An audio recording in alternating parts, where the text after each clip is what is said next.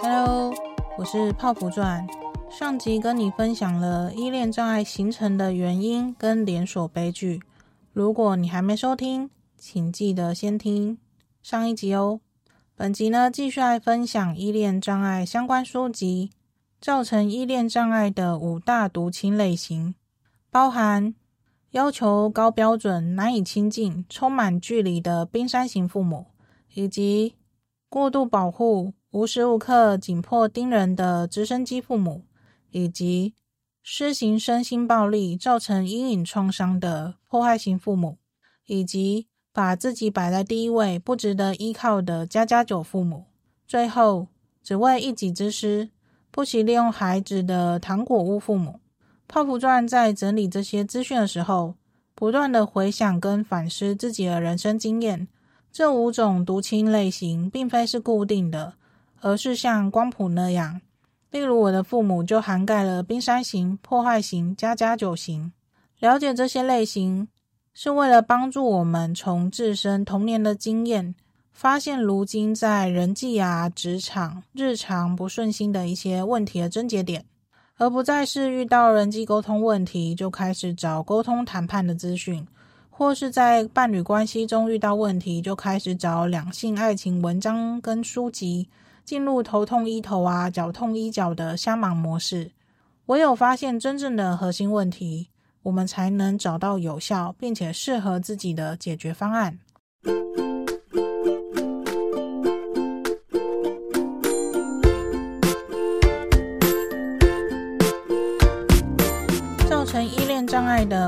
毒亲类型，第一种，要求高标准、难以亲近、充满距离感的冰山型父母。这些父母的特征有：一、话中带刺，在外受委屈却认为是你的错。二、回应不了孩子真正的想法跟需求。三、与孩子鲜少有肌肤接触，无法自然的拥抱、睡觉、洗澡。第四，无法与孩子共筑温暖亲密的亲子连结。第五，不知道如何解读幼儿非语言的讯息线索。第六，本身与双亲的关系也相对的疏离。而冰山型父母下的孩子特征有：第一，独立稳重，不太懂得与人相处。第二，不轻易相信他人，难以对他人敞开心扉。第三，过度压抑，不允许自己撒娇。第四，非常好胜，不允许自己示弱。第五，借由贬低、指责他人来换取自我安全感。第六，在药物、购物、工作、运动、暴食、酒精、性爱成瘾的比例很高。举一个案例故事，艾丽的父母呢，对她的要求极高。艾丽经常感到他们带刺的言语刺伤自己，他们对艾丽的需求回应不足，常常忽略艾丽真正的想法跟情感，让他无法自然的跟父母建立亲密的关系。艾丽的父母呢，从来不主动的拥抱她，对她而言，肌肤接触呢是一种奢望，导致她在成长过程中缺乏了安全感。他渴望被爱、被关心，但在冰山型父母的环境下，这种温暖的亲子连结似乎变得遥不可及。艾丽很独立，总是表现出稳重的一面。她不懂得如何与人相处，不太敢对人敞开心扉，对人呢保持着一定的距离，害怕受伤害。他的内心常常充满压抑，不允许自己撒娇或示弱。这是他在冰山型家庭中经历过的保护机制。由于缺乏安全感跟情感连接，艾莉在自我评价上非常的苛刻。她总是觉得自己不够好。她为了取得自我信任感，常常用贬低他人的方式来弥补自己的不足。这种自卑和不信任他人的心态，让他在人际关系中经常感到孤立。为了纾解自己的情绪，艾莉陷入了工作狂热，甚至开始寻求其他不健康的方式，例如以酒精或工作来转移自己的注意力。这些成瘾的行为成为他面对压力逃避的途径，却也让他陷入了无法自拔的循环。泡芙钻父母呢，也有冰山型的特质倾向，因此让我对于父母话中带刺，在外受委屈却认为是我的错特别有感。而冰山型父母无法回应孩子真正想法和需求，也不知道如何解读幼儿非语言的讯息线索，导致我形成焦虑依恋特质。而我本身呢是个独生女，从小就常被说早熟啊稳重，但实际上不太懂得如何与人相处。在职场中，我也发现因自己好胜心，容易去贬低跟指责他人来换取自我安全感。过去也曾经在购物啊，还有暴食的状态中，了解这些特征跟关键点，它不仅可以帮助我开始去正视这些部分，也帮助我能开始解决真正问题，跳出不断重复的循环里。例如在人际关系中遇到了冲突跟摩擦，为了保护自己，就会想贬低跟指责对方。当我开始培养自我认同能力，我就能降低害怕被别人伤害所产生的那种攻击感。以及过去为了填补内心的黑洞，不断透过购物啊、暴食来满足自己的内心。当我意识到这些能够透过更好的方式来满足自己的内心，例如透过阅读啊、创作、学习，好好经营跟泡芙先生之间的相处，这一切呢，都帮助我能够用更好的方法来获得成就与满足感。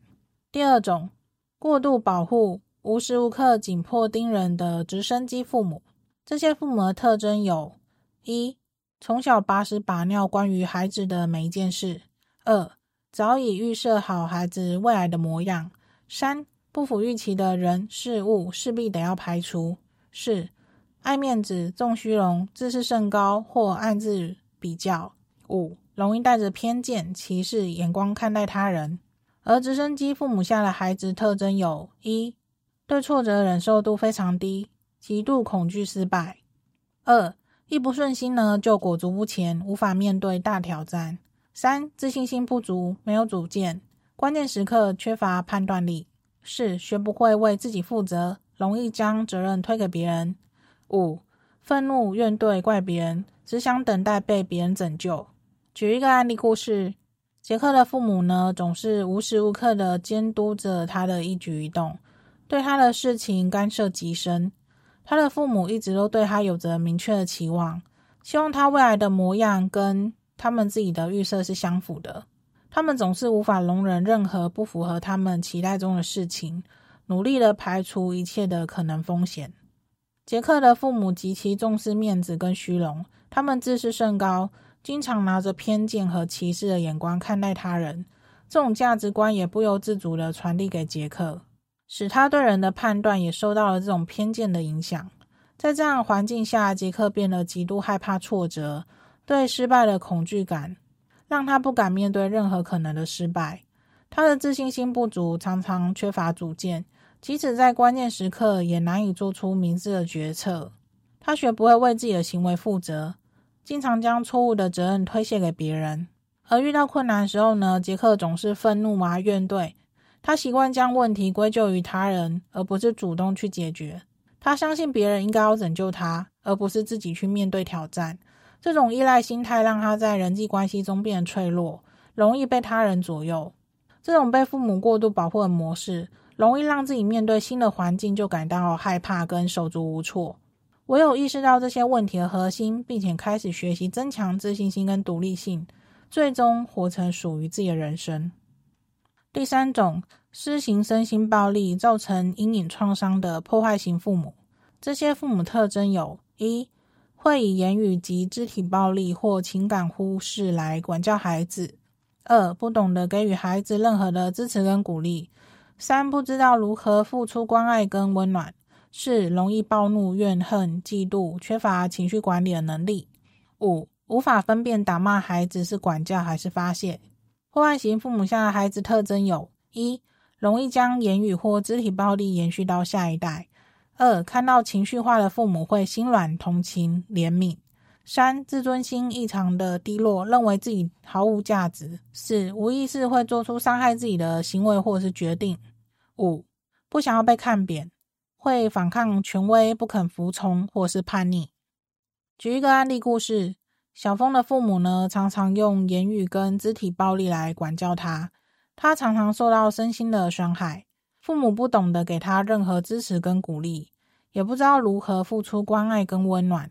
他们容易暴怒啊、怨恨，缺乏情绪管理的能力，对于自己的情绪发泄呢，常常指向小峰，经常以贬低跟威胁来对待他，这让他自尊心异常的低落，认为自己毫无价值，对人生感到无助跟无望，无法看到自己的优点跟价值。这种长期的身心创伤，让他对自己和他人都充满了恐惧，常常不敢表达自己的需求和想法，生活在压抑中。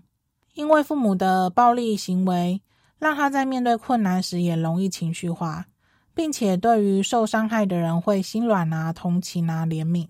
他不愿意被别人看扁，所以呢，经常会反抗权威啊。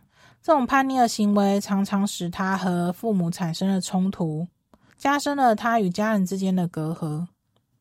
泡芙传的父亲是破坏型父母的倾向，因此让我对于自强心异常低落，认为自己毫无价值，以及不想被看扁、反抗权威、不肯服从、叛逆等特别有感。过去我经常分享在爱情里低自尊的亲身经验，除了对自己没自信外呢，也很害怕被抛下。但又因不想被看扁、不肯服从，导致关系间的冲突不断。这些来自内心深处的恐惧跟不安全感，深深的控制我的人生，让过去的我经常处于理性跟感性打架的状态。明明知道很多道理，但遇到问题呢，又控制不了自己。例如，我明明知道人跟人之间要好好沟通啊。但遇到冲突、情绪上来的时候呢，就控制不住那种想保护自己所产生的言语攻击行为。因此，我开始学习认识情绪，学习拥抱自己的内在小孩，一步步的重新建立给自己的安全感。第四种，把自己摆在第一位，不值得依靠的家家酒父母。这些父母的特征有：一、将自己的需求摆第一位，会为了休闲兴趣牺牲孩子。二、将自己应尽的责任丢给小孩或旁人；三、因个人喜好而对孩子有偏见或是偏心；四、思维幼稚，经济上也难以独立；五、将小孩当成情绪垃圾桶或摇钱树。而家家酒父母下的孩子特征有：一、若父母有求必应，便会爬到父母亲头上；二、若需替代父母照顾弟妹，则会害怕自己不够好就不被爱。三、为了迎合父母的需求，必须一直假装自己很完美。四、与人难以建立良好的互动关系。五、认为所有人都不值得信任，没有人会为自己挺身而出。举一个案例故事：小明的父母经常把自己的需求摆在第一位，对于小明的需求呢，常常置之不理。他的父母会因为自己的休闲兴趣而牺牲小明，甚至将自己应尽的责任丢给他或者是旁人。因为他的父母个人喜好的影响，对小明偏心或者是有偏见，都是常有的事。小明的父母思维幼稚，经济上也难以独立。他们经常将小明当成情绪的垃圾桶，将自己的情绪压力转嫁给他。这使得小明在很小的时候就学会了压抑自己的情感，只为了迎合父母的需求。因为小明在家中需要替父母照顾弟妹，他常常害怕自己不够好就不会被爱。因此，对父母的需求有求必应，他觉得只有这样才能得到父母的关注跟认同。于是，他一直假装自己很完美，不敢表现出真实的情感跟需求。在与他人建立关系方面，小明很难建立良好的互动。他认为所有人都不值得信任，因为他在家庭中经常感受到被背叛啊、无法依赖的感觉。这种态度让他与人保持着一定的距离，难以真正的打开心扉。泡芙钻父母呢，也有家家酒父母的倾向，因此让我对于认为所有人都不值得信任，没有人会为自己挺身而出特别有感。泡芙钻在爱情里是焦虑依附的类型，而在人际依附中呢，是偏向逃避依附类型。在成长路上所遇到问题，几乎都是我自己独自承担，让我养成我的世界只有我自己扛的信念。因此，在人际关系中，无意识的不信任他人。总觉得自己很可悲啊，没人爱的那种感受。这些感受在关系中容易形成莫名的坚持，难以接受别人的想法，认为自己才是正确的。直到我开始去认识自己，学习尊重他人跟自己的不同，渐渐的去放下那些莫名的坚持。这种放下呢，帮助我活得越来越轻松。再是最后一种，只为一己之私，不惜利用孩子的糖果屋父母。这些父母的特征有：一、将自己无法达成的梦想或遗憾加注在孩子身上；二、看似成为孩子的后盾，其实都是为了弥补过去达不到父母期许的自己；三、自认为都是为了孩子好；四、理直气壮的操控孩子一生；五、将自己的孩子当成工具傀儡。而糖果屋父母下的孩子特征有：第一，听话照做。按照父母的选择，以满足父母的期待。二，眼里只有输赢，习惯暗自与他人做比较。三，无法客观看待自己的失败与不足。四，认为脆弱的自己是不可能被认同的。五，经常怀疑自我价值或自责自己没有用。举一个案例故事：小文的母亲啊，一直梦想成为钢琴家，但年轻的时候缺乏勇气，放弃稳定的工作。因此，将自己无法达成梦想跟遗憾都加注在小文身上。小文的母亲呢，看似是当他的后盾，实际上都是为了弥补过去未能达到父母期许的自己。他自认为这一切呢，都是为了小文好，而理直气壮的操控着小文的一生。小文从小呢就被迫学习钢琴，母亲全程呢紧盯训练过程，无论他多么不喜欢，也只能按照母亲要求的路径前进。在比赛时啊，只要小文取得名次比预期还低，母亲就会大发雷霆，使他感到自己一无是处。小文也习惯时时刻刻的与其他孩子相比，好像只有打败对手才算胜利。他的眼中只有输赢，习惯暗自与他人做比较，总是无法客观看待自己的失败跟不足。他认为脆弱自己是不可能被认同的，经常怀疑自我价值，甚至自责自己没有用。这种家庭环境让小文在成长过程中充满了压力跟焦虑，他感受到了来自母亲的巨大期待，也承受着母亲控制和操纵，难以找到真正属于自己的生活跟自由，经常感到自己被束缚着。像小文这样的人，不论成长到几岁，内心仍然生活在父母的指挥棒下，不敢违背父母的意识，放弃父母为他选择这条路，即便他内心渴望自由。但依旧缺乏勇气追寻梦想，最终呢，活成别人喜欢的样子，父母期待的样子，而无法活出真正的自我。以上五种毒亲类型，包含要求高标准、难以亲近、充满距离感的冰山型父母，以及过度保护、无时无刻紧迫盯人的直升机父母，以及施行身心暴力、造成阴影创伤的破坏型父母。以及把自己摆在第一位、不值得依靠的家家酒父母，以及只为一己之私、不惜利用孩子的糖果屋父母，不知道听到这，你是否有许多反思呢？无论现在的你已经是孩子的父母，或仍只是父母的孩子，我们都应该正视现有的状况，并鼓起勇气、付诸决心去克服内心的依恋问题。若你也跟泡芙钻一样，身处在不安全依恋的环境中，唯有先从自己有意识的做出调整，才能真正帮助到你爱的人。最后，泡芙钻每周都会透过 email 分享敏感焦虑自救相关内容。如果你对这主题有兴趣，欢迎订阅我的电子报，链接会放在节目栏里哦。我们下集节目见，拜拜。